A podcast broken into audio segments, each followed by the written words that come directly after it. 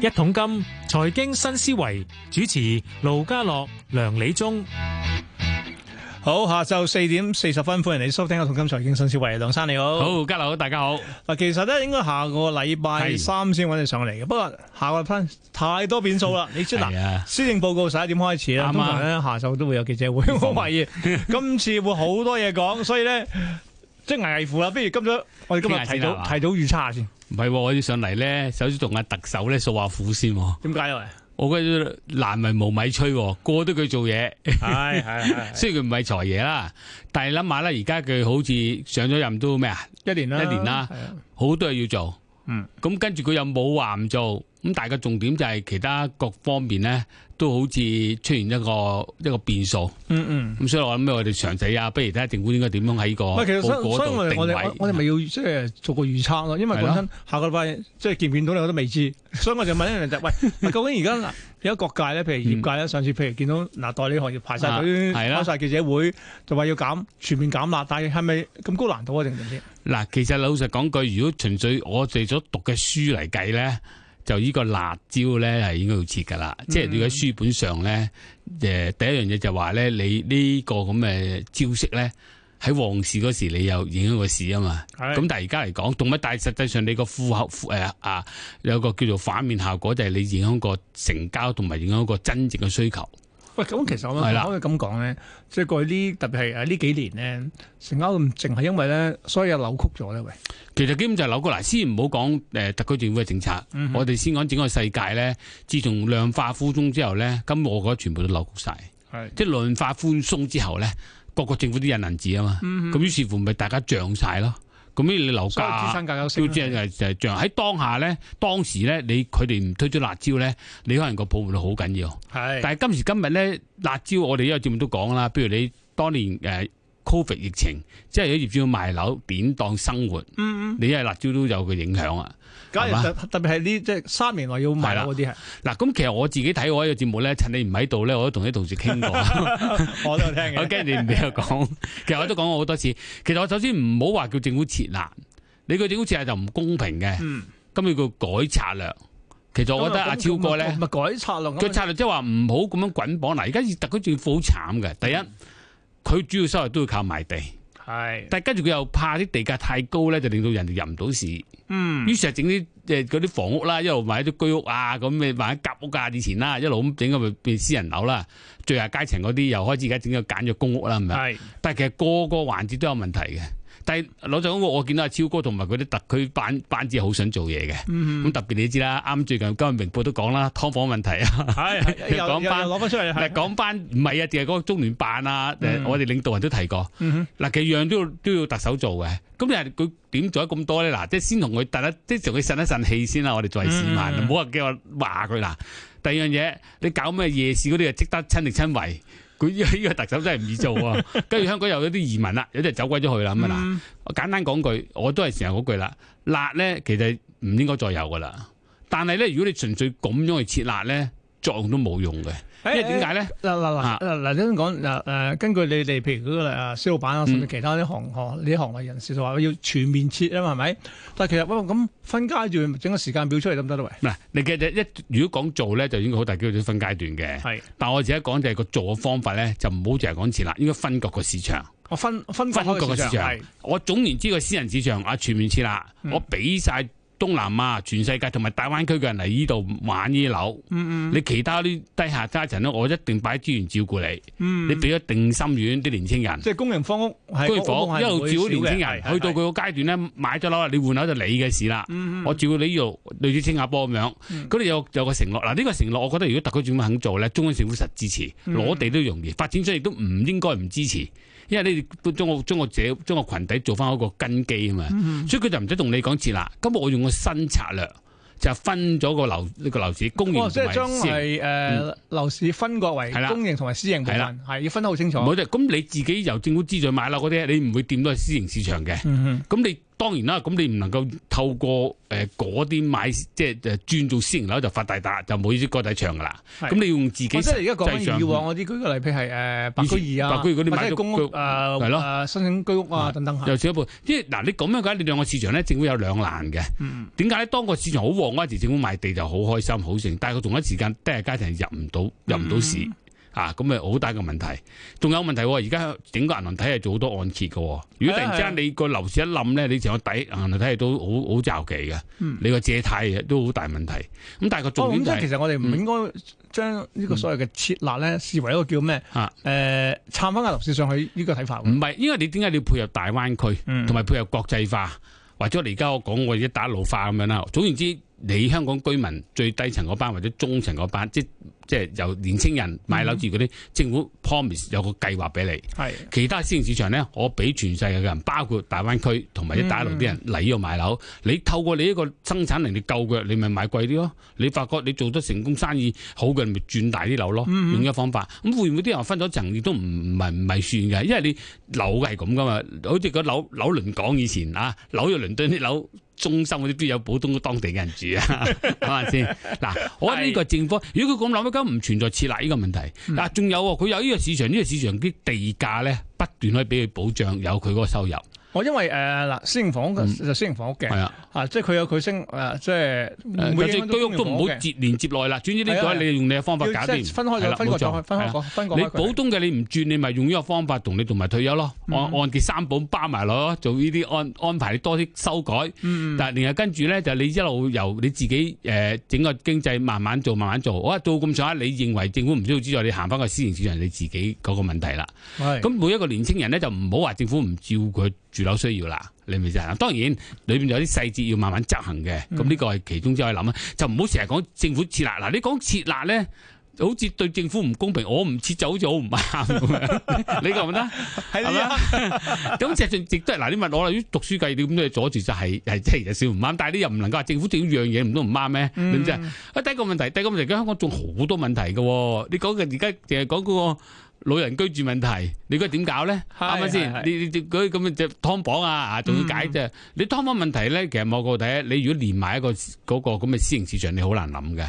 因為你嗰啲咧，如果你變咗個劏房咧，你就好論盡㗎。你成個過程，你淨劏房之後，政府嘅照顧嗰啲市場咧，就巴花轉去做。但係咧，政府唔使嗰啲嗰啲市場咧，就等我自己自己去升啦。咁、我賣地嗰陣時就講明啦，譬如我每個月咧，我賣我賣十幅地嘅，有八幅係誒私營嘅，咁八幅嗰度賺大錢咯，兩幅係津貼或者唔賺錢嘅，我嗰兩幅咪唔賺錢咯，我有我盤數計啊嘛。咁、我唔使驚你樓市擔驚受怕，即係而家啲官員好慘㗎。我賣地唔夠高，我又唔夠錢，或者唔值得收翻，收翻啲人又傳你，但係到時政府睇到啊嘛，啲人你盤數，政府我嗱香港政府係好公平噶嘛，啲數據有心人實睇到噶，慢慢同你清翻晒，咁你財政好難搞，但係仲好多要做啊而家。係係啊，嗱，仲有一點咧就係咧，如果我哋香港係講一帶一路同埋講咗大灣區咧，先就問一個問題先，嗰啲人嚟香港，你都期望佢住屋噶嘛？係嗰啲嚟香港住屋嗰啲人其實應該係一啲有能力條件高啲噶嘛。嗯如果你將佢市場混埋一啲本土香港學生啱啱畢業嗰班，嗰啲家庭嗰啲人其實唔合乎嗰個政策發展噶嘛，係咪、無論點，你你內地都係一環、二環、三環啦，不過佢用個環數嚟分開啫。但係你香港嚟講，你應該將個市場咁樣分開咗佢。不過呢，呢點咧就政府係需要有一啲有胸襟同埋有魄力嘅人咧，係照顧嗰個公營市場。嗯搞嗰個公屋，搞嗰個公屋裏面嘅即係租屋同埋嗰個呃居屋，然係後等於等佢哋慢慢跟住嗰、個誒、呃階層，即係慢慢跟住嗰個供樓同埋經濟咧，就累積一啲財富。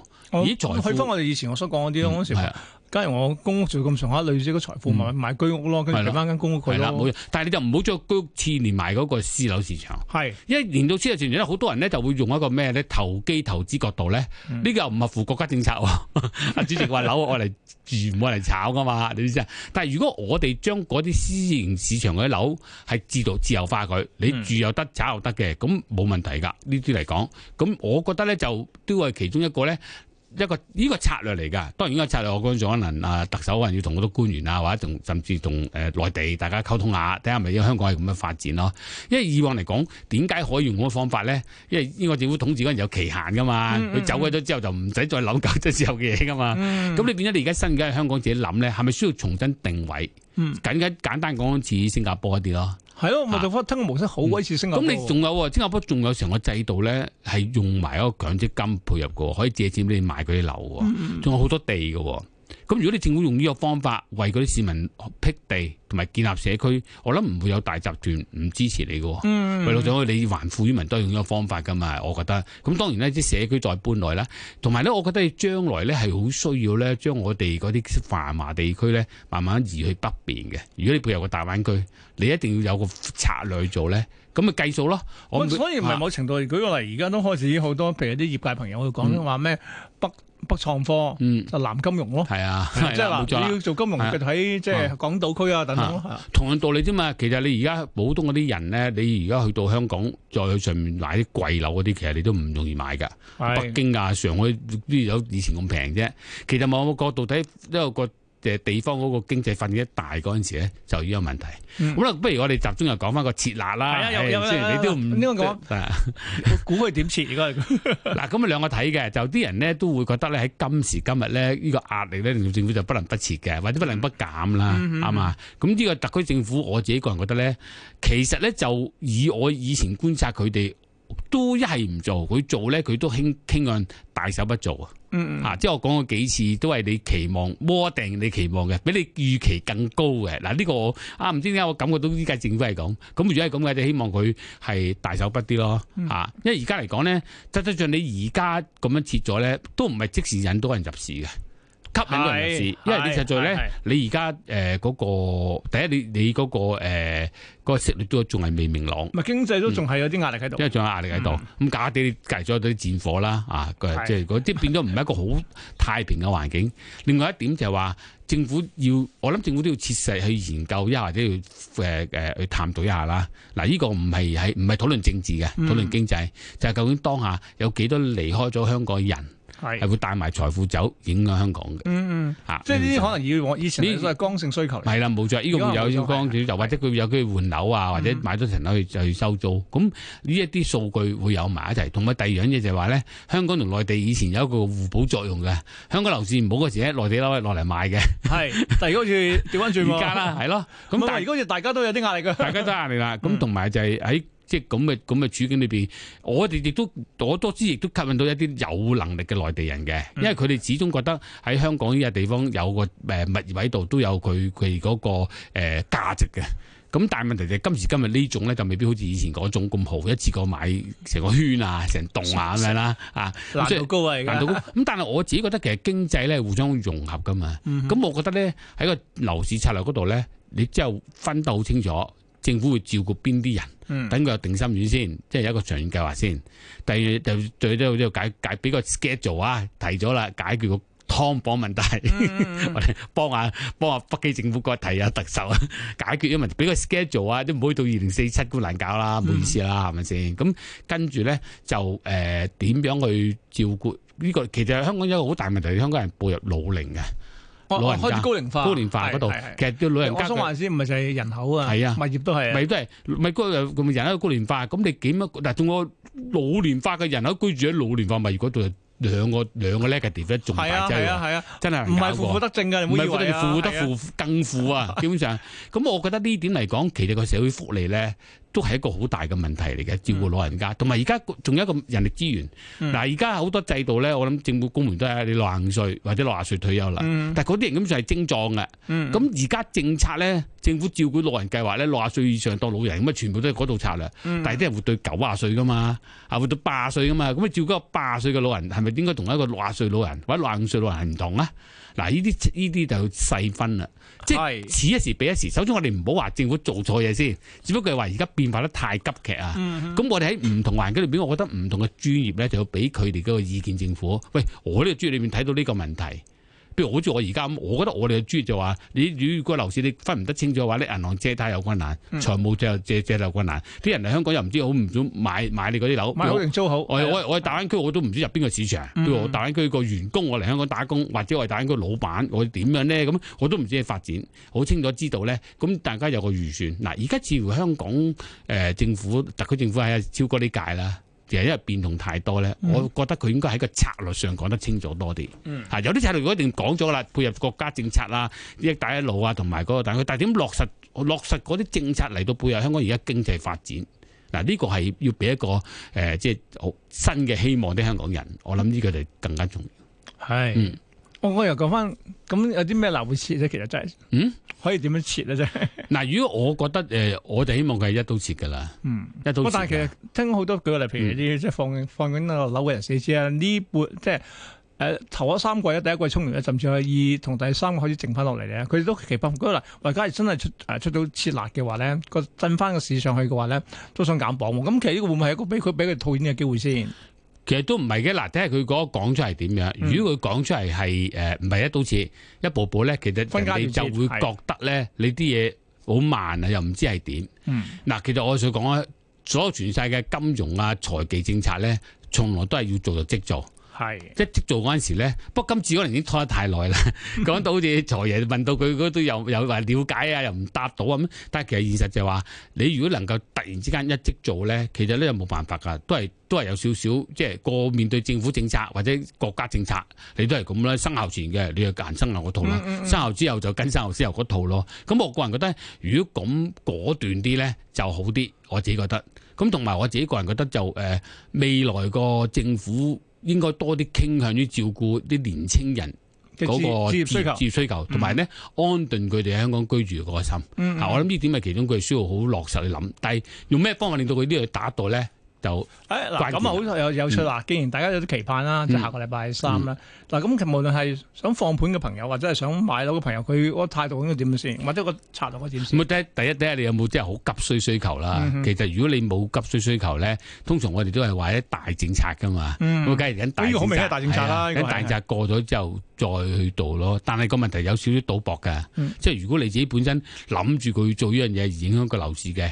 咁你就真係成功嘅，咁你又冇去做行為，但係有時呢世界冇人知噶嘛，我嗯我自己覺得，咁我覺得都係睇你自己當下，你究竟誒依、一刻裏邊係咪都等得到咯？嗯不過嗱，似乎咧公眾都係期望有啲嘢改咗嘅，係咁即係如果期望有啲嘢改咗多多少少咧，誒、對個樓市你話負面或者發展得慢咧，機會唔大，係有嗯啲中期，但係咪長期即刻衝呢個市咧又未必嘅。咁、嗯所以我覺得如果你係業主係誒，不妨可以等耐少少咯，啊，如睇果你係業主㗎。睇個政策，係啊而家睇個因為政策喺個係市場上政嗰策個，有機會係幫發酵嘅業主就樓價啦。程度啦咁但係有啲業主已經水深火熱嘅，咁你冇辦法啦，你明唔明先啊？啊 但係買家嚟講咧，就誒有時咧買樓嘅人，你梗係買到最平嘅樓。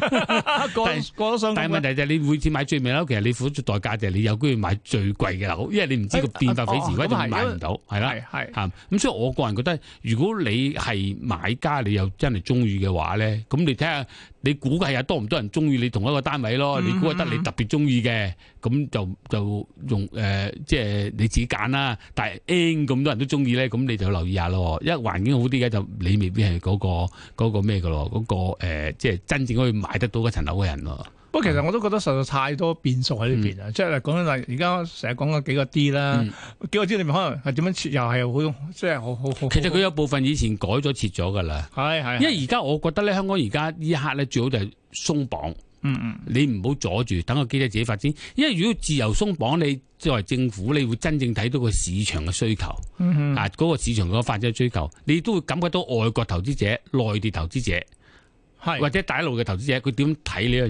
嘢，即係唔會俾有啲政策去模糊咗佢哋個決定。